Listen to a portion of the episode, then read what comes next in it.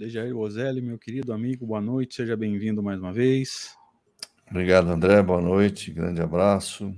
É, boa noite a todos, sejam todos bem-vindos. Forte abraço. Queridos, deem um retorno, por favor, com relação ao nosso áudio, né? Que a gente não está mais abrindo um pouquinho antes para fazer os testes. E enquanto eu aguardo o feedback de vocês, eu vou fazendo a prece na torcida, né? Desde que eles estejam ouvindo, né? Eu, eu pelo menos, por enquanto, estou. É. Tu andou caindo também, né? Aí já nos deu um retorno aqui. Obrigado, James. Vamos lá. A Carla também. Vamos fechando os nossos olhos, buscando esse movimento de interiorização.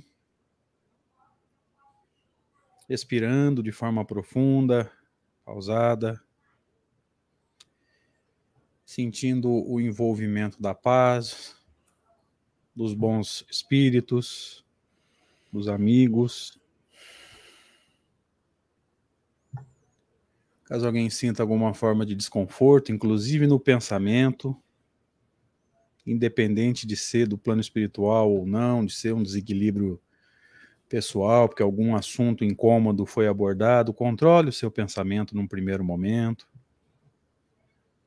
Esteja focado no conteúdo, na transformação moral que ele pode proporcionar e também nas possíveis alterações da prática doutrinária. Amigo Jesus, amigos espirituais, muito obrigado por mais esse encontro pelo amparo, pela presença dos espíritos amigos, nossos anjos guardiães, os espíritos que nos ajudam no processo de divulgação da doutrina espírita, mas primeiramente o entendimento desse conteúdo, Senhor. Aos quais nós agradecemos e rogamos o amparo que nós sabemos necessário. Ninguém aqui abre mão do amparo dos espíritos amigos, pois cientes estamos da nossa pequenez, da nossa inferioridade, do quanto nós ainda precisamos entender essa obra, Senhor, para pautar nela a nossa transformação moral. E é nessa expectativa de aprendizado, transformação e bênçãos que nós pedimos permissão para iniciar o encontro da noite de hoje. Que assim seja. Graças a Deus. Que seja. Sejam bem-vindos, queridos, para o encontro de número 74 para estudo do livro dos médiuns. Quase que eu falo revista espírita, deixa. é, é encontro demais, gente. É muito. É.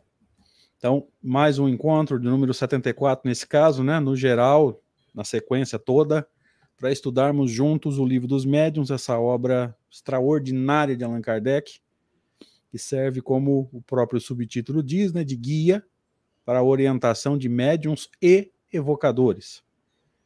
É, sexto encontro para estudo do quarto capítulo. É isso, né? O quarto capítulo, né? Quarto. Da segunda parte? É. Quarto capítulo da segunda parte, a teoria das manifestações físicas. Essa teoria que trouxe para alguns de nós tanta novidade, né? E reflexões bastante interessantes a respeito de, de que forma os espíritos conseguem fazer esse trabalho, né, de movimentar objetos. Mais à frente, no próximo capítulo, a gente vai estudar o fenômeno dos transportes, que se aplica, né, por isso que ele veio depois, esse capítulo do, do fenômeno de transportes veio depois, porque eh, ele vai aproveitar essa teoria que nós estamos estudando agora. Enfim, é um capítulo que foi bastante proveitoso, algumas coisas difíceis de, de entender, mas extremamente proveitoso. Deja, você quer fazer alguma consideração? Só enfatizar realmente isso que você falou, assinar embaixo. É, é um capítulo bastante desafiador, digamos assim. Ele, pelo menos para mim, ele ofereceu algumas, algumas oportunidades de, de, de avançar um pouquinho uma compreensão que eu ainda não tinha sobre uma ou outra coisinha. Desafiador. Não que, não que agora tenha, mas pelo menos melhorou. Mas a ideia é essa, né? Se a gente a cada capítulo subir um degrauzinho, numa escada que tem milhões de degraus aí, é, é lucro. E é isso que a gente quer, né? Quer degrauzinho por degrauzinho, se quiser mudar de metáfora, né? Passinho a passinho, é, caminhar na direção desse entendimento e ir corrigindo a nossa prática espírita, né? Prática nas casas espíritas, né? E uhum. se, a, se a gente descobrir que esse encontro tem sido útil para isso, já vai ser de muita alegria para a gente, né? Embora a gente sempre tenha dito que a gente não é professor de nada, a gente não é dono da verdade, a gente entrou, como nós dissemos ontem, enfatizamos bastante no seminário, né? Que realizamos o quinto encontro ontem sobre o papel do médium na comunicação nas comunicações espíritas, nós enfatizamos bastante. A gente não entra para ensinar, a gente entra para aprender. E vai encontrando coisas extraordinárias aqui. Até porque, né, Deja, as pessoas estão vendo a gente aqui agora, elas não sabem que a gente trocou mensagem pelo WhatsApp a semana inteira, né? E vai slide para um, um, lado e vem slide para o outro e ajeita daqui, faz encaixe, faz correção. Então a gente já vem trocando ideia faz bastante tempo, né? Isso Mas enfim, aí, muita coisa aconteceu nesse capítulo, né? Vamos em frente. É, o livro dos médiuns, segunda parte, manifestações espíritas, primeira subdivisão. Isso aqui é uma, uma teoria que algumas pessoas conseguiram entender, né? Que o Kardec usa aquela aqueles dizeres dele na, na contracapa desse livro, é, aqueles dizeres resumem né, a lógica do da segunda parte. Ela tem quatro subdivisões. A primeira delas é a que nós estamos, é a teoria de todos os gêneros de manifestações. Quarto capítulo, teoria das manifestações físicas, e como de costume, a gente começa com o último slide da semana anterior, quando Allan Kardec nos dizia assim: Não tendes todos os dias exemplos de corpos animados por um movimento capaz de vencer a força da gravidade? A bala do canhão lançada ao ar não se sobrepõe momentaneamente a essa força, ou seja, a força da explosão faz com que aquela bala, durante algum tempo e percorrendo alguma distância, vença a força da gravidade. Que nós temos um exemplo, nós trouxemos alguns, né, desde a semana passada foi. Eu me lembro nós termos trabalhado o balão, o dirigível, é, o avião, enfim, são todos. É, nave espacial. Nave espacial, ou seja, são fenômenos onde usa-se de alguma forma de produção de força, de produção de energia, para que algum corpo pesado vença a gravidade momentaneamente. Né? O balão, por exemplo, é muito interessante. É o ar quente acumulado dentro daquela estrutura imensa e controlado por alguém que tem esse conhecimento, tem essa habilidade, e ele vence é, a gravidade, vence centenas de quilômetros, né? E aí Kardec encerra o trecho da semana passada dizendo: Pobres homens, que vos considerais muito sábios e cuja tola vaidade é a cada instante confundida. Sabei, portanto, que ainda sois muito pequeninos. É, aqui eu me lembro de, para complementar essa última frase aí, que está entre aspas. Não, não está, não. As aspas devem ter começado mais para trás. Mas, enfim, é. É, vale a pena a gente lembrar aqui daquele texto extraordinário de Kardec no Evangelho segundo o Espiritismo, que ele chamou de missão do homem inteligente na Terra. Quando eles Sim. vão nos, nos, ajudar a entender que o nosso saber aqui na Terra ele é muito pequenininho, ele é muito restrito para a gente achar que sabe do jeito que a gente acha que sabe, né? Que a nossa vaidade aflora aí, na verdade, é, tem muito mais a saber do que o que a gente já descobriu, né? Sim, com certeza. Se a gente tiver essa, essa consciência sempre presente, a gente vai aprender cada vez mais. Coitado daquele que fala que acha que já sabe tudo, que é uma pessoa que se fecha ao conhecimento, né? Então, por isso que Jesus falou: bem-aventurado o pobre de espírito, porque dele é o reino dos céus, né? Ele usa a humildade, isso. ele usa a humildade como alavanca de, como coisa imprescindível ao crescimento, que chegar ao reino dos céus é alcançar a perfeição no entendimento espírita, né? Então, se você tem humildade, você chega, porque você está aberto ao aprendizado, né? Aberto à absorção, né? E Jesus vai dizer também, né, que, que agradece, que agradecia ao Pai, né, por ter revelado essas coisas aos pequenos hum. e ocultado aos sábios, né? Aí Kardec também. extraordinariamente vai nos explicar que o sábio naquela época era sinônimo de sabichão, né? Aquele que acha que sabe tudo. Uhum. E na uhum. própria conduta do Cristo, a gente vai se lembrar que ele, se quisesse bater de frente com os sábios, ele teria ficado em Jerusalém. Mas ele vai morar lá na beira do lago, no meio dos simples, dos humildes, daqueles que é, se sentiam abandonados pelo mundo, mas que precisavam da missão, da, da, da lição trazida por ele, né? Então veja que o próprio Cristo não foi de, de bater de frente com, com os sábios da época, né? Senão ele teria ficado em Jerusalém. A é. conduta foi outra, né? Então vamos lá, iniciando o trecho de hoje. Allan Kardec nos diz assim: esse é teu, deixa. Opa. Estas explicações são claras, categóricas e sem ambiguidade. Delas ressalta esse ponto capital. O fluido universal, no qual reside o princípio da vida, é o agente principal das manifestações. E este agente recebe sua impulsão do espírito, seja este encarnado ou errante. Este fluido condensado constitui o perispírito, ou envoltório semimaterial do espírito. É, ele agora, no, no, item 75, ele abandona, ele abandona não, ele esgota aquela série de perguntas que, o, que vinham sendo respondidas, né? E ele inicia aí comentários agora, né? Em torno de tudo que foi tratado. O ponto capital, é, eu acredito que não, não paira dúvida para nenhum de nós, é a compreensão realmente do papel que exerce o perispírito ou fluido universal, no caso, mais condensado, que vai constituir o perispírito, tanto no encarnado quanto no desencarnado. Este é o, é o, digamos assim, é o elemento chave, fica muito claro isso, né? É o elemento chave para a compreensão de todos os fenômenos espíritas. Né? É, ele já tinha, se nós nos lembrarmos, né, deixa, que foi quando você aceitou o nosso convite e adentrou essa, essa tarefa, ele já tinha discutido no primeiro capítulo da segunda parte, né, salvo engano, o nome é Ação dos Espíritos sobre Matéria. É. Ele já tinha feito exatamente esse comentário, né? Ele dedicou, eu ia falar perdeu, gastou, mas ele hum. dedicou um capítulo inteiro a discutir a importância do perispírito, lembra? Da, da frase capital, né? Uhum. É, o uhum. espírito precisa de matéria para agir sobre matéria. Fluido é matéria, perispírito é fluido, portanto, perispírito é matéria. Exato. Então, aqui ele, nesse trecho aqui, ele só confirma isso, né? Uhum. Tranquilo até aqui? Beleza. Então seguimos. No estado de encarnado, o perispírito está unido à matéria do corpo. No estado de erraticidade, ele está livre.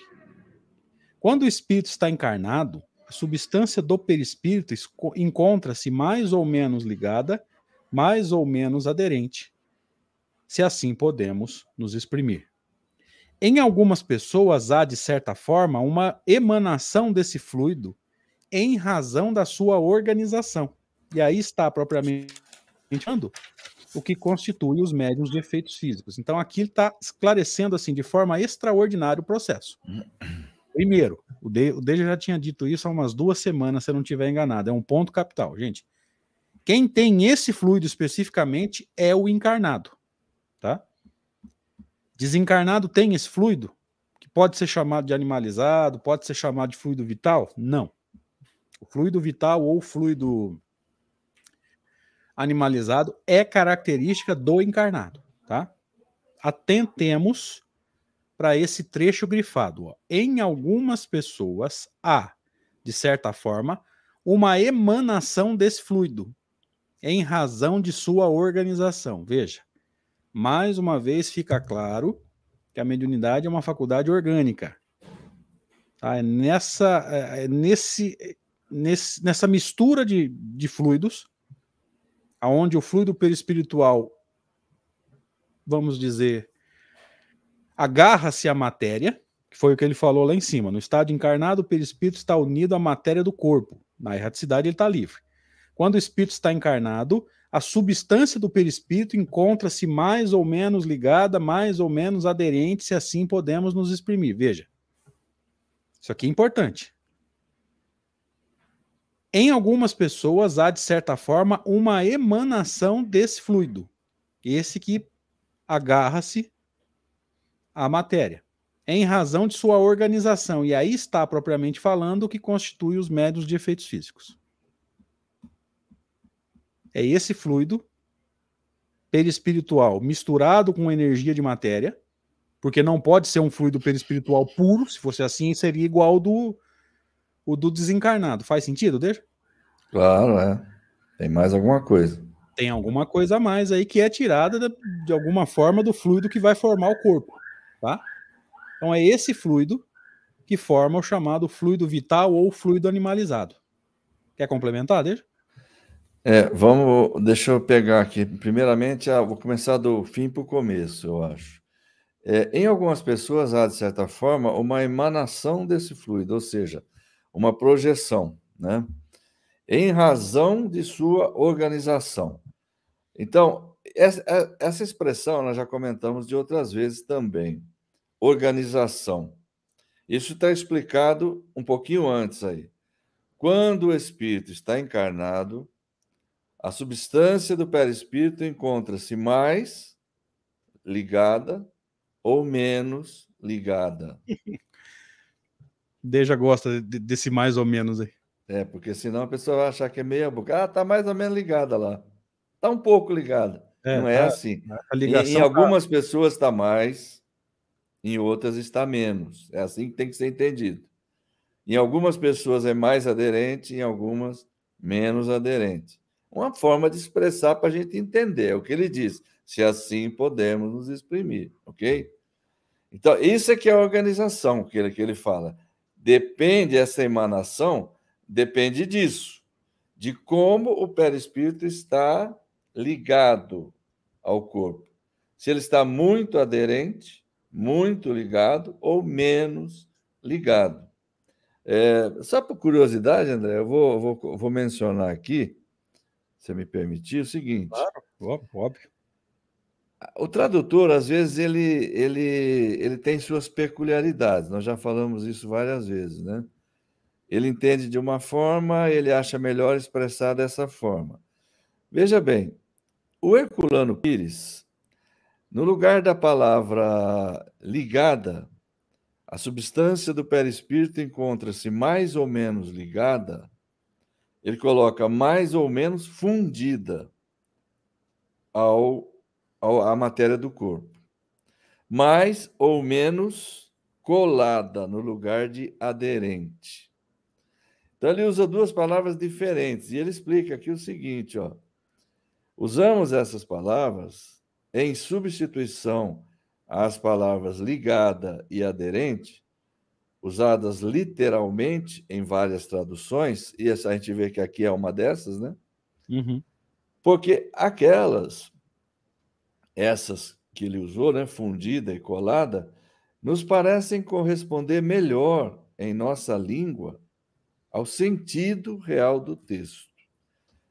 Então, o que ele quer dizer é o seguinte: a substância do perispírito mais fundida à matéria do corpo mas estreitamente presa, sei lá, a gente pode usar, mas a gente entende, eu acho que nós estamos entendendo isso, né? Uhum. Ela vai emanar menos, se ela estiver mais presa, mais ligada, mais é, fortemente ligada, ela vai emanar menos. Quanto menos ligada, vai emanar mais. Então, ele vai ter uma projeção fluídica maior.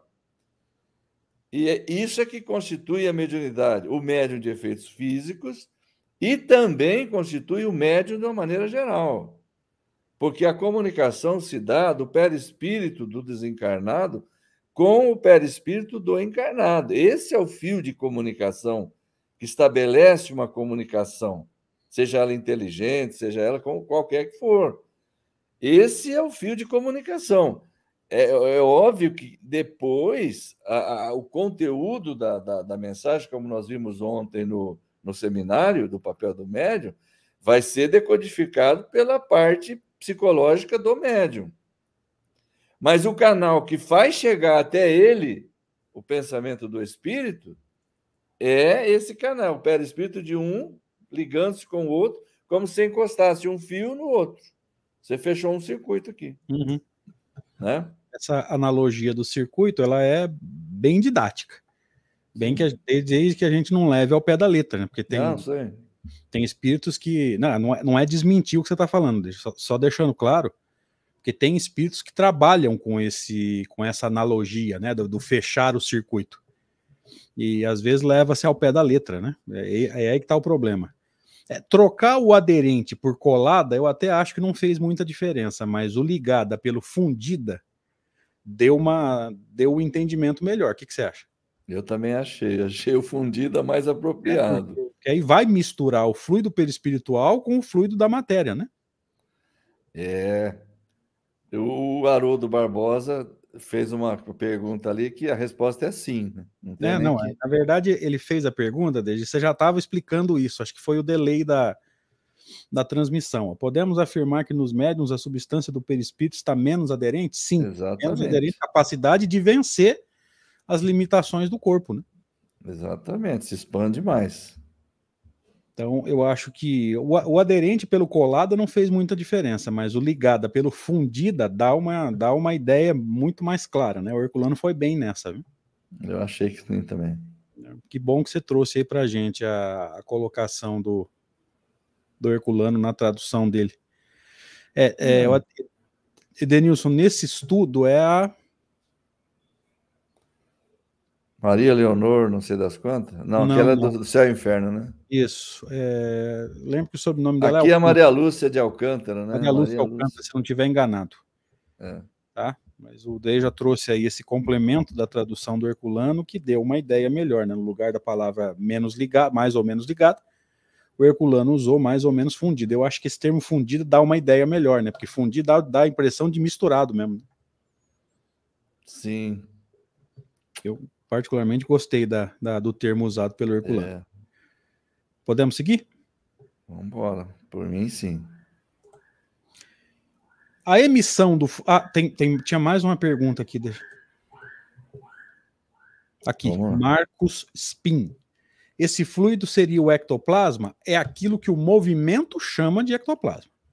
É o fluido vital, no caso, fluido né? Vital, fluido animalizado, é. enfim é o, é o que o movimento chama de ectoplasma. A Kardec não trabalhou com esse termo. O termo, se não me engano, é de Charles Richer. Já dei uma pesquisada aí, parece que o primeiro a, a usá-lo foi Charles Richer. Mas eu sugiro que a gente tenha um pouco de cuidado, gente, porque há algumas teorias no movimento espírita que não batem muito com o que nós estamos falando e, e estudando aqui, tá? Deixa eu só tirar os slides aqui para a gente entender bem isso. É, vocês perceberam que é matéria do perispírito fundindo-se, misturando, misturando-se com matéria do corpo. Tá? Forma esse fluido, chamado fluido animalizado ou fluido vital. Existem teorias no movimento espírita que dizem que o, esse tal de ectoplasma ele é produzido na, nas mitocôndrias. E, pelo que nós estamos vendo aqui, isso não tem pé nem cabeça. É fluido é. perispiritual ligeiramente misturado com fluido de matéria, não tem nada a ver com, com organela citoplasmática. A gente toma cuidado com, com determinadas teorias que elas não têm muito fundamento, tá? Embora a gente respeite o, o autor da teoria, né? Mas elas não têm assim fundamento profundo em, em Kardec, não, tá? Perfeito. Então vamos lá. Agora eu vou entrar na, no slide que eu tinha me proposto a ler, eu lembrei da pergunta do Marcos. A emissão do fluido animalizado pode ser mais ou menos abundante. Sua combinação mais ou menos fácil, consequentemente, os médiums mais ou menos poderosos. Aqui, poderoso está no sentido da capacidade de produção do fluido, tá? Então veja, é. A emissão Isso. de fluido animalizado pode ser mais ou menos abundante, ou seja, você pode ter fluido sobrando, mas pode não haver combinação. Veja a segunda parte da frase, ó. Sua combinação mais ou menos fácil. Ou seja, você pode ter fluido sobrando e não conseguir combinação, não vai ter fenômeno. O outro pode ter bem menos fluido, ainda produz mais do que a gente, que não é médium de efeitos físicos. Então ele ainda tem fluido sendo produzido mais do que a gente. Mas pode haver combinação mais fácil por algum motivo. Tá? Então, são fatores aí que vão é, afetar na produção do fenômeno. A emissão do fluido animalizado pode ser mais ou menos abundante, ou seja, a pessoa ter mais fluido sendo produzido e liberado, menos fluido sendo liberado. Sua combinação mais ou menos fácil, ou seja, mais fácil, menos fácil, né, mais ou menos no sentido de. Você já gosta de. E caiu para mim as duas vezes essa vez. Né? É, velho. Consequentemente, os médiums mais ou menos poderosos. O que, que é poderoso aqui? É médium forte, como nós dizemos no movimento espírita? A gente adora isso, né? médium forte, centro forte. Não. Médium mais ou menos poderoso significa mais ou menos dotado da capacidade de é, emanar, de projetar esse fluido, tá? Espiritual misturado com um pouco do fluido da matéria. Essa emissão não é permanente, o que explica a intermitência do poder mediúnico. Ou seja, o médium de efeitos físicos produz esse fluido o tempo todo? Não. Se fosse assim, teria fenômeno de efeitos físicos o tempo todo. É. Então teria o tempo todo aí objeto sendo movimentado e ninguém teria paz, diga-se de passagem, né? Complicado, né? Então veja, não é, é não é permanente, você não está produzindo isso o tempo todo. No capítulo seguinte a gente vai ver algumas coisas interessantes sobre momentos em que essa produção e doação, ou essa emissão, vamos usar o termo que Kardec está usando aqui. No caso do. Eu parei porque tinha um barulho aí, parecia um carro de Fórmula 1, gente. Passou aqui na minha frente aqui. Ah, deve ser alguma moto, né? Falei, uai, mas moto, deve Senna, ser moto. De vez em quando passa um maluco aí. O Ayrton Senna se manifestando em Rio Preto, gente? Pode ser. Pode ser. Bom, é, Deja, pode fazer o seu comentário, por favor. Não, eu só ia colocar uma outra curiosidade sobre a tradução. No caso do mais ou menos poderosos, o Eculano usa possantes, que também não muda muito, né? É, nesse caso não fez diferença. É igual o um, um motor mais possante se você usar a analogia com motor, né? Um motor mais possante ou mais poderoso dá na mesma, né? É. No caso do possante aí, é, é mais ou menos igual o, colado e aderido no slide anterior, né? Não mudou é. muito o sentido. Ou, a não ser que fosse o possante com C cedilha, né? No caso do Fusquinha velho que eu tinha. Mas aí já é outra história. É outra conversa, né? É outra conversa. Essa emissão não é permanente. Tá lá. Eu acho que essa parte ficou mais ou menos tranquila. Não, ah, não, não. É.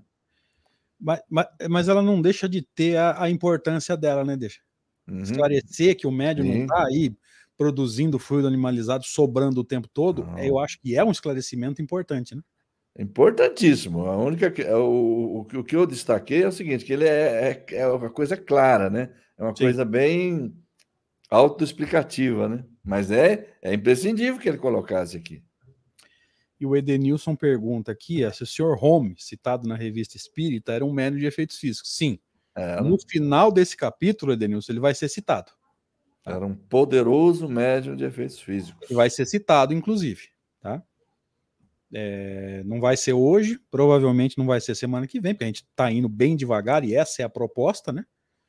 Que a gente vá comentando e vá dando uma olhada no chat, e vá encaixando e vá corrigindo informações, enfim. A gente pode chegar aqui com uma crença e sair com outra, isso é muito natural. Mas no final do capítulo, o senhor Home vai ser citado, tá? Então, aguenta, aguenta a curiosidade aí. Daniel, Acho que tá tranquilo até aqui, né? Só uma curiosidade sobre o Home. Daniel Douglas Home. Ele era escocês Nessa época aqui, só outra curiosidade, nessa época uhum. do Kardec aqui, o Home tinha em torno de 24 anos de idade, era, ele era novo pra caramba. Tinha fluido sobrando, então. Oh.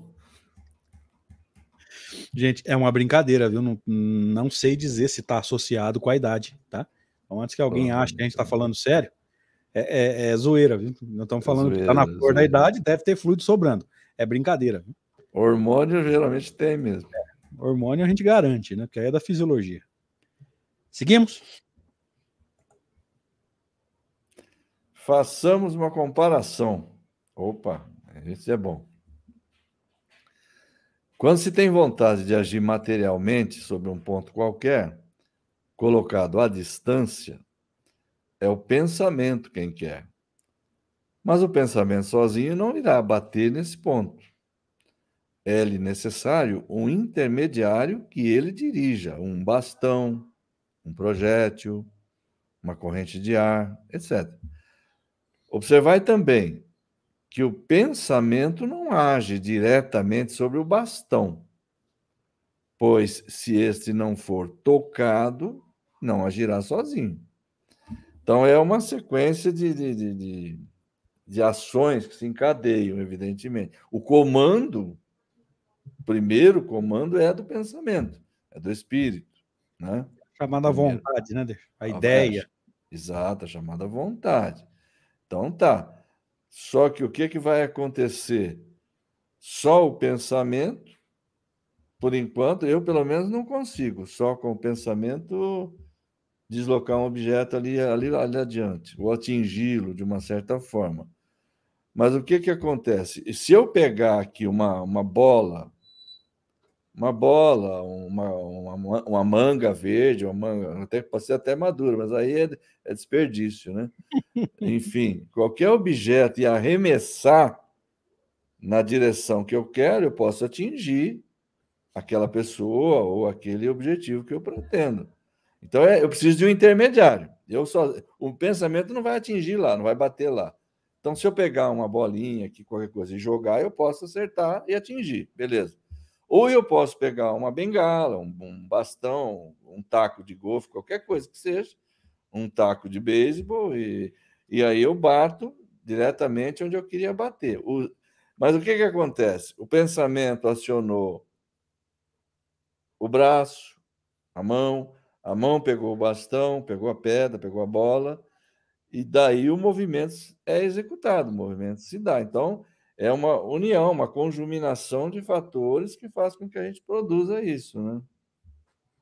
É, aqui ele fala da, da, da, da parte física, né? Por exemplo, é. eu, quero, eu, quero, derrubar esse, esse, esse meu, meu, meu poste de luz que tá na minha frente aqui. Pensei. Das duas, uma. Ou eu levanto, vou lá e derrubo, ou eu pego alguma coisa e jogo. Mas veja, o poste não vai cair pelo meu pensamento. Não. Se eu for jogar alguma coisa nele, essa coisa não vai ser arremessada pelo meu pensamento. Ele está nos dando essa noção de que, para a gente agir no plano físico, é. a gente vai precisar se movimentar, vai precisar pegar um instrumento que seja um cabo de vassoura, enfim, é essa noção que ele está nos dando. É. Em termos de plano físico, tá? É Fátima Álvares, depois a gente vai voltar na tua pergunta, tá? Tranquilo até aqui, né, Deixa? É, é para dizer assim, aqui funciona assim. Agora ele vai falar do desencarnado, né? É, vai falar do lado de lá agora, entre aspas, uhum. né? O pensamento, que não é outra coisa senão o espírito em nós encarnado, está unido ao corpo pelo perispírito. Ora, ele não pode agir sobre o corpo sem o perispírito, como não pode agir sobre o bastão sem o corpo. Então aqui ele vai desencadeando. Uhum. Vai desencadeando fatos, né? Um raciocínio de, de indução, né? Passo a passo. Tá? E o que ele diz aqui no começo, né, deixa, é exatamente o que nós tínhamos dito lá naquele capítulo da é. ação é. do espírito sobre matéria, porque perispírito, gente, não é só para fenômeno mediúnico, tá? Se você está encarnado comandando o teu corpo, você o faz pelo perispírito. Sem o perispírito, você não agiria nem sobre o seu corpo, tá? Uhum. Então, vou seguir, ó. Ora, ele não pode agir sobre o corpo sem o perispírito, como também não pode agir sobre o bastão sem o corpo, ou seja, tem que ir lá pegar o bastão com a mão, etc. Ele age sobre o perispírito porque é a substância com a qual tem mais afinidade. O perispírito age sobre os músculos. Na verdade, aqui tem uns intermediários, né? Antes do músculo é o cérebro, o sistema nervoso, condução de, de estímulo, enfim, ele é. pulou aí uma série de Isso. uma série de degraus dentro desse passo, mas dá para a gente acompanhar tranquilo. Tranquilo. Estes seguram o bastão e o bastão atinge o objetivo. Ok? Quando o espírito não está encarnado, é-lhe necessário um auxiliar estranho. Veja, ele não tem corpo. Se ele quer agir sobre matéria bruta, produzir o fenômeno físico, ele vai precisar de um agente, que é esse auxiliar. Esse auxiliar é o fluido, com o auxílio do qual torna o objeto apto a receber o impulso de sua vontade. Então aqui ele está explicando o fenômeno por uma analogia. Nós encarnados, a gente quer mexer em alguma coisa, a gente vai lá e mexe. Ou a gente pega alguma coisa para mexer. O bastão, o Deja citou aí a pedra, é, a bola, a, a manga. Apesar que se você desperdiçar uma manga, você vai ter um problema seríssimo comigo. Viu? Pois é. tá bom. O desencarnado, ele vai precisar de um, de um agente, né? Ele, ele, ele usou aqui o auxiliar estranho. Qual que é esse auxiliar estranho? Esse fluido que ele aproveita e que foi descrito no slide anterior, que aliás vamos exaltá-lo, né? Desde o slide anterior é extraordinário, explicou o que, que é esse fluido animalizado, né? Exato. Aquele slide anterior lá vale a pena lá a gente quem gosta de estudar o fenômeno de efeitos físicos, aquele slide anterior vale a pena de ser printado, de ser estudado com mais detalhes. Ele vai explicar o que, que é esse fluido, né? E olha que interessante, eu já li o livro dos médios nesses 16 anos de movimento espírita, desde umas quatro vezes, mas eu não tinha me tocado para esse detalhe. É, às vezes a gente passa e não percebe. Passa e não percebe, né? Então, esse auxiliar estranho é o fluido. Esse fluido animalizado, combinado com o dele, com o auxílio do qual torna o objeto apto a receber o impulso da sua vontade. Então, esse fluido animalizado, misturado com o fluido perispiritual dele, formando o que nós podemos chamar de um terceiro fluido, envolve, é, impregna o objeto, e a partir de então, o objeto está é, tá apto a receber esse impulso da vontade do espírito. É isso, meu amigo? Perfeito. Você vê que ele, ele faz uma descrição muito boa eu só queria fazer uma ressalva aqui. Ele usou uma expressão que às vezes pode confundir. O começo da fra... o começo do, do cima, texto. Né? O pensamento que não é outra coisa senão o espírito. É, eu, eu, faria uma correção aqui. O pensamento é um atributo do espírito. O pensamento não é o espírito. É, mas acho que foi uma maneira que ele usou para se expressar. Sim, sim. Mas é bom que isso fique claro, né? Sim. Eu estava então, pensando só... aqui, se eu tocava nesse assunto ou não. É. Mas é, você está correto. Tá? O jeito que ele usou para se expressar pode dar uma confusão, né? O pensamento pode. é atributo do espírito, né? É atributo. É, no resto tudo bem. Então vamos, vamos dar uma olhada no chat aqui. Tem uma pergunta lá em cima da Fátima Álvares. Qual André, deixa, deixa eu te Oi, perguntar uma coisa. Você está tá interferindo aí o barulho da televisão aqui? Não, não, não, está não. Tá tranquilo. Hum. O o fiote de Ayrton Senna atrapalhou muito mais. É porque abriram a porta e pedi para deixar fechado. Não, não, tá tranquilo. Tá assim, muito, muito tranquilo, não tá tirando atenção, nada, fica tranquilo. Qual o benefício da mediunidade de efeitos físicos? Nós já discutimos isso em alguns encontros, Fátima, mas às vezes você não estava com a gente. É, houve um momento em que era necessário é, usar de, de fenômeno mais patente mais ostensivo para chamar atenção e provar não só que os espíritos existem, mas que podem agir aqui no plano físico. Tá? Mas essa fase já ficou mais para trás, enfim. Não que ainda não possa acontecer, não é isso. Mas, é, por exemplo, quando você olha um médium lá naquela pose que, que os médiums de psicografia usam, tá lá, mãozinha escorada, escrevendo. É, só de olhar para o cara, você não tem como saber se um fenômeno mediúnico está acontecendo ali ou não. Como é que você vai saber que aquilo é mediúnico? A hora que você lê a mensagem, a hora que você lê a carta e percebe que ali tem informações que o médium desconhecia. Esse é o fenômeno que nós costumamos chamar de inteligente. Ou seja, você só vai descobrir que existe realmente um espírito se manifestando se você ler a carta. O médium fazer aquela pose lá e, e escrever, não prova nada. Na mediunidade de efeitos físicos, você não tem como negar o fenômeno. O fato é que a mesa girou, dançou, etc, etc. Então, ele é mais patente nesse sentido, né, de provar a existência dos espíritos e a intervenção deles. Mas a época disso, de uma forma geral, já passou.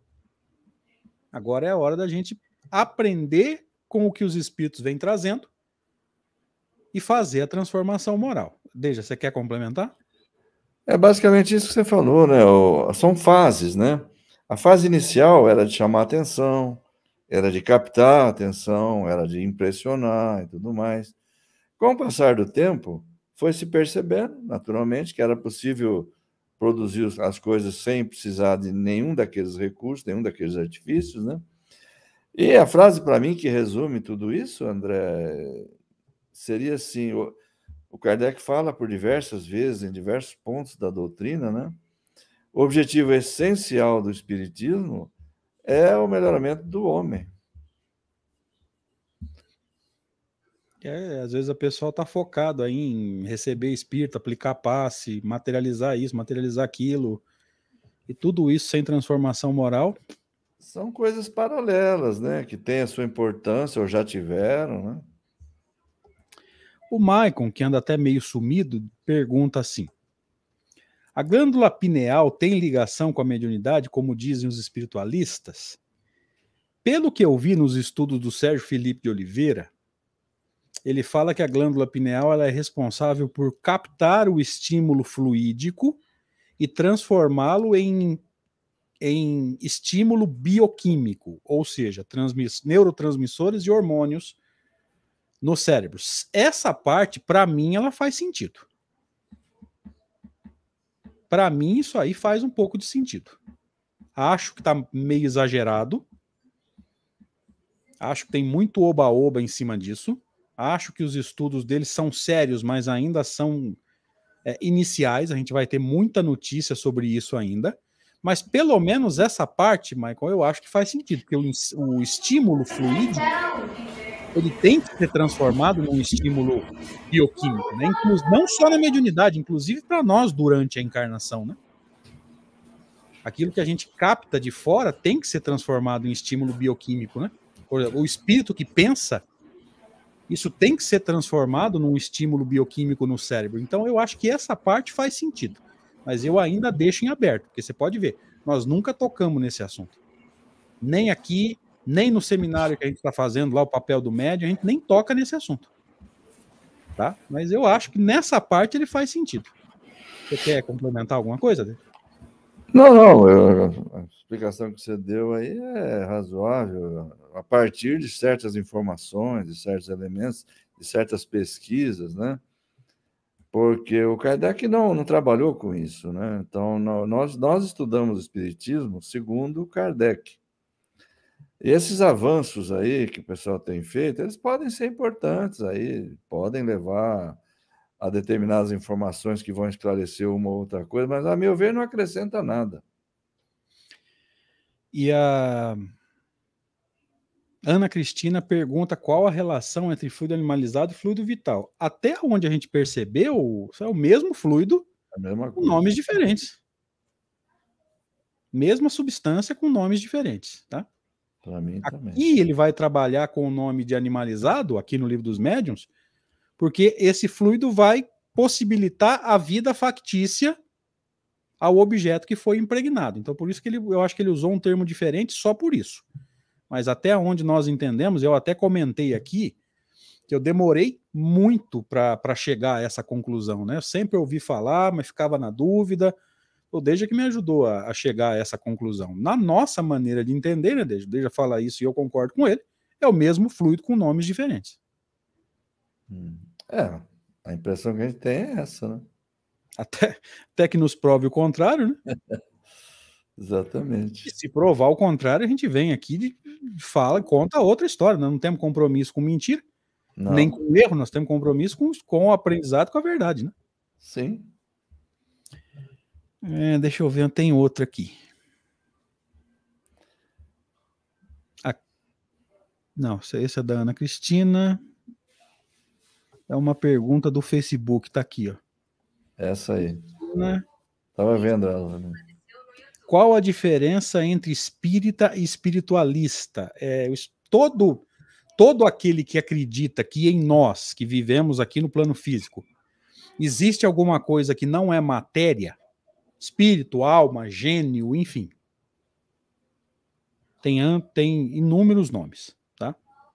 Mas todo aquele que acredita que em nós tem alguma parte que não é matéria é espiritualista, não necessariamente espírita.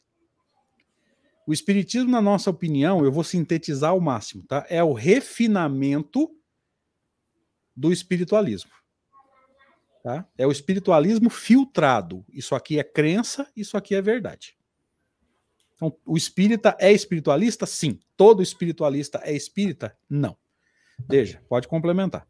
É, basicamente é isso aí mesmo. Só, só poderíamos dizer o que é, o, o, o sujeito pode ser espiritualista sem acreditar nos espíritos. Como o Kardec já nós pegamos aqui em estudos anteriores alguns textos, tem um lugar que ele está explicando, discutindo com uma pessoa, explicando algumas coisas para uma pessoa lá, que ele fala assim: olha, eu eu coloquei no, no, no, meu jornal aqui o nome de revista espírita. Porque se eu colocasse o nome de revista espiritualista, eu, eu estaria mentindo, eu não estaria dizendo do que, que ela ia tratar. Não tem um objetivo definido, não teria um objetivo definido. Porque o espiritualista, como o André definiu muito bem, é aquele que crê que existe no homem algo mais que a matéria que sobrevive à morte do corpo. As religiões, de uma maneira geral, têm que ser espiritualistas. É uma condição, a meu ver, sine qua non. Não pode existir uma religião materialista. Para mim não faria sentido. Não, né? tem sentido nenhum. É, não faria sentido. Agora, defender que existe no, no, no, homem algo mais além da matéria, que sobrevive à morte do corpo e tudo mais, e trabalhar pela salvação desse dessa coisa, que pode chamar de alma, pode chamar do que quiser, eles chamam de alma. Agora, quando você fala em espírito para essa gente, eles já entendem algo totalmente fora, é, para o qual não se sabe a razão de ser, um ser, um ser à parte na criação, que não tem ligação conosco, com a humanidade. Então, o Espiritismo avançou nessa parte. O Espiritismo é espiritualista porque ele defende, sim, que há no homem algo mais do que a matéria, que sobrevive à morte do corpo e tudo mais, mas define, circunscreve esse algo, explica como é que é, como é que se passa a sequência da, da vida desse algo mais, qual a relação que vai encontrar depois com, a, com a, o modo de vida que teve, é, a conservação da individualidade, porque adiantaria nada também você sobreviver à morte e perder a individualidade, ou, ou a consciência de si mesmo, como é o caso do animal, por exemplo. O animal. O, existe no animal algo, outro dia eu estava conversando com o Edenilson sobre isso, existe no animal algo mais do que a matéria, que sobrevive à morte do corpo, e que os espíritos disseram para o Kardec: se você quiser chamar de alma, você chama mas ele não conserva, ele conserva a individualidade depois da morte, mas ele não conserva a consciência de si mesmo. Então não existe espírito de cachorro, espírito de cavalo, espírito de ostra. Porque se você começar a falar que tem espírito de cachorro, você tem que falar que tem espírito de ostra também, de barata. E aí, aí vai, começar... não, vai, não, vai, nem querer desencarnar mais com medo de barata. Né? Aí começa a ficar complicado, né? Barata fantasma. Então, não é, não é essa a visão espírita. O, o espírito, sim, o que existe no mundo espiritual é o espírito. Por espírito entende-se o quê? A alma humana, a alma mais espírito, é o espírito humano. Não existem espíritos de animais convivendo com os humanos, segundo a doutrina espírita, hein? Atenção. É, segundo, segundo a doutrina espírita. Não é segundo algumas literaturas paralelas aí. Exatamente. Então tá beleza. Demos uma boa passeada pelo, pelo chat. Vamos começar a voltar para o texto aqui. Esse aqui nós comentamos, né? É isso aí. Esse é teu? Ou eu estou enganado? Eu não, agora não lembro mais também. Já divagamos um bocado aí. Ah, mas vamos lá, vai. Vai você, então. Vai, vou eu mesmo, sem problema. Assim, quando um objeto é colocado em movimento, levantado ou atirado para o ar, não é, o, não é que o espírito pegue, o empurre e o suspenda, como faríamos com a mão. Ele o satura, por assim dizer, com o seu fluido combinado com o do médium. Aqui ele vai sintetizar o fenômeno. Uhum e o objeto, assim momentaneamente vivificado, lembra da vida factícia, que durante muitos anos eu li errado, achava que era fictícia, que eu me lembrava de ficção, ou seja, uma coisa de aparência, mas não é. É.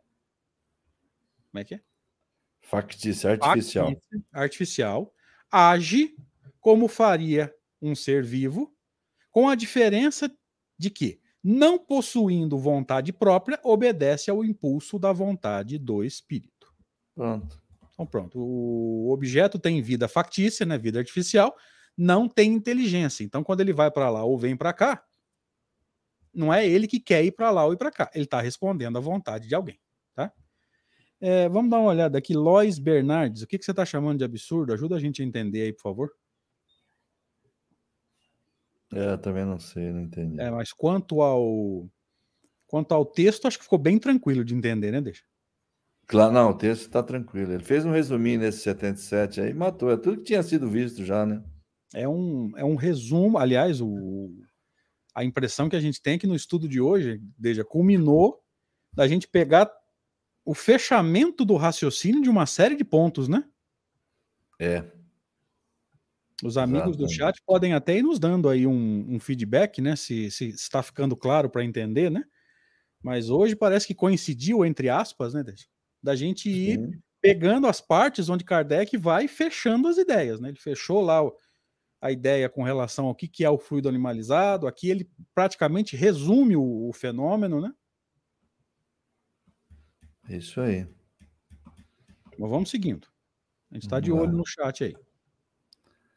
Visto que o fluido vital, de alguma forma emitido pelo espírito, dá uma vida factícia e momentânea aos corpos inertes, e que o perispírito não é outra coisa senão este mesmo fluido vital, conclui-se que quando o espírito está encarnado, é ele quem dá a vida ao seu corpo, por meio do seu perispírito. A ele permanece unido enquanto o organismo permite. Quando ele se retira, o corpo morre. Aqui mudou. Isso aqui, essa teoria não, não prevaleceu no final. A gente tem, eu, eu, tinha colocado uma correção, não lembro se é no seguinte ou se é nesse, André. Há uma, uma, houve uma mudança da parte do, do Kardec aí, nesse, nessa teoria aí. Ele abandonou essa teoria aí. É, eu já ouvi falar isso também. Eu tava, enquanto você estava lendo aqui, eu estava. Não, pensando... mas eu, eu fiz essa correção. Eu não sei qual que você está usando aí agora. Deixa eu dar uma olhada aqui, só um minuto. Não, aqui não tem correção, não. Acho que nós mudamos de. Deixa eu abrir o meu aqui. Ver se eu consigo localizar. É que eu não vou conseguir compartilhar, né? Ah, mas é eu, eu. Ah, é. Não vai conseguir compartilhar. Se quiser me mandar por e-mail rapidinho aí, ou tirar uma foto, eu abro o WhatsApp aqui. Deixa eu ver se eu acho também aqui, porque eu vi isso hoje ainda. Mas na hora que a gente precisa, velho. Aqui. Hoje, ou a gente aqui. traz isso na, na, próxima semana também. Achei. eu vou tirar uma foto aqui dessa observação. Vamos ver se eu consigo enquadrar aqui.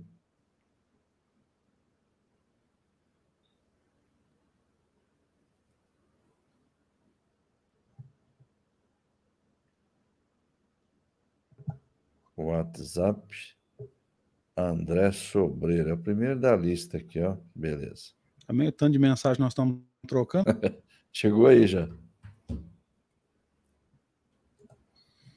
Então vamos lá. Deixa eu parar momentaneamente o compartilhamento aqui.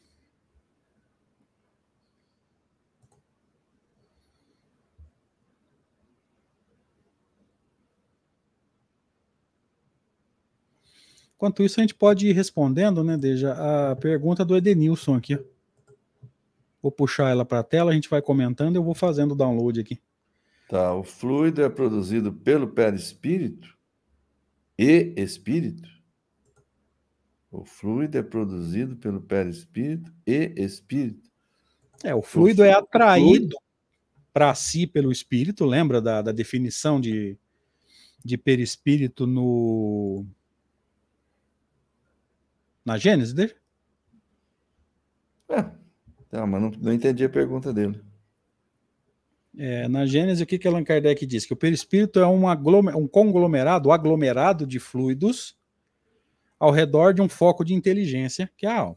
Sim, tá? aí sim. Ou tá. seja, o fluido, o espírito atrai para si, atrai para si fluidos compatíveis com a sua evolução. Ah, então, mas de que fluido ele está falando aqui na pergunta dele? Está perguntando se o fluido é produzido pelo perispírito. O perispírito é o fluido. É o fluido que o espírito emana ou é, doa pela sua vontade. Vamos lá, estou baixando aqui a foto. Baixar num lugar fácil de achar.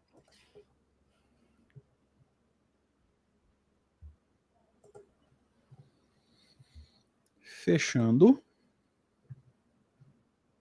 Compartilhando. Arquivo de vídeo, não. Compartilhar a tela. Oh, peraí, que eu tenho que abrir ele primeiro, né? Uhum. Gente, desculpem o transtorno aí, viu? É que nesse manda manda slide para lá, manda slide para cá. Aí pega para usar o aquele que não foi corrigido. Né? exatamente. Né? Acontece. Acontece. É isso, né? Ah, não, tem que mostrar aqui. Tem que mostrar.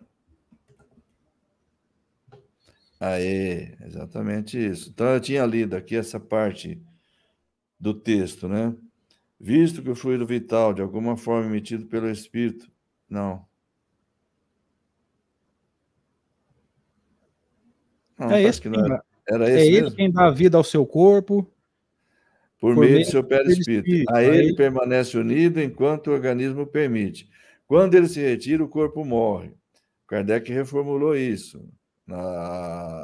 Aí cabe a, a nota que você. A versão final dele está lá no livro A Gênese. Parece avançar um pouco esse pensamento, ficando como definitivo, então, o seguinte texto. Então, o perispírito se desprende, isso é por ocasião da morte, tá? Molécula a molécula, conforme se unira, e é restituída a liberdade ao espírito. Assim, essa que é a parte, ó, que contraria aquilo que está ali no texto. Não é a partida do espírito que causa a morte do corpo. Esta é que determina a partida do espírito. Percebe a diferença? É o contrário. Sim. Sim. Lá no livro dos médios, ele, ele ainda achava que o fluido vital era o perispírito que dava para o corpo, mas acontece que não é. A planta tem fluido vital também. Todo ser vivo tem fluido vital. Então, o fluido vital está na estrutura do organismo do ser humano, na planta, no animal. Você definiu isso agora há pouco num comentário que você fez, Sim. André. Sim. Né? Lembra, senhor? Que ele, ele pega o fluido vital dali e é isso que ele joga para frente. Mas é, não é o perispírito. É, é complicado um pouco de entender isso, mas é, essa tese mudou. Ele, ele fala assim: ó, quando ele está encarnado, é ele quem dá vida ao seu corpo, por meio do seu perispírito. Não é, ele mudou isso. Quando ele se retira, o corpo morre. Não é, o corpo morre quando o corpo morre, ele se retira. É o contrário. Não, é. é a, gente, a gente já tem essa noção, né, Deixa? De que o espiritismo é ciência. E avança. E o, e o cientista, quando descobre que alguma coisa na teoria dele não está correta, ele corrige. Essa informação foi corrigida na Gênesis. Assim como a, a teoria da. Possessão também. A possessão também foi corrigida. Ele afirmou que não existia possessão, ele volta atrás, só que ele muda o sentido da palavra, né? Possessão não é mais um grau de obsessão, é um tipo de mediunidade que ele vai é. explicar na Gênesis, inclusive mais à frente, né? Então, se a gente enxerga a doutrina como ciência, a gente não vai ter não vai ter grande dificuldade para entender isso, não. Exatamente. Tranquilo. Então, na próxima semana a gente volta nesse slide, Deja, com o teu com o teu complemento lá da Gênesis, e aí fica um pouco mais claro para a gente entender. Pode ser? Não, tranquilo. Então, pode fazer suas considerações finais, por favor. Ok, minha gente. Então, muito obrigado a todos aí pela participação. Obrigado, André, pelo convite que você me fez, pela parceria. Estamos aprendendo bastante aqui nós dois, e, e acho que todo mundo também está junto aqui, né? Então, é, até a próxima, se Deus quiser. Tenham todos uma boa semana. Sim, vai ser um bom feriado. Deus abençoe a todos nós. Vamos buscar, vamos pesquisar, tá? Se alguém na próxima segunda descobrir alguma informação a respeito disso, traz para a gente, bota no chat. Colaboração de vocês é sempre importante. É, boa semana, muita, muita tranquilidade, muita oração nesse feriado. Algumas coisas podem acontecer aí que não são agradáveis. Acho que posicionar-se não é um grande problema, mas posicionar-se com sabedoria. Vamos orar pela paz e que o melhor para esse país aconteça. A gente não pode esquecer, né, que amanhã tem existe o risco de algumas coisas desagradáveis acontecerem. É, posicionamento não é desagradável, mas confusão, morte e agressão não é necessário. Valeu, gente. Obrigado. Até a próxima. Deixa eu lembrar de colocar a vinheta. É. Fomos.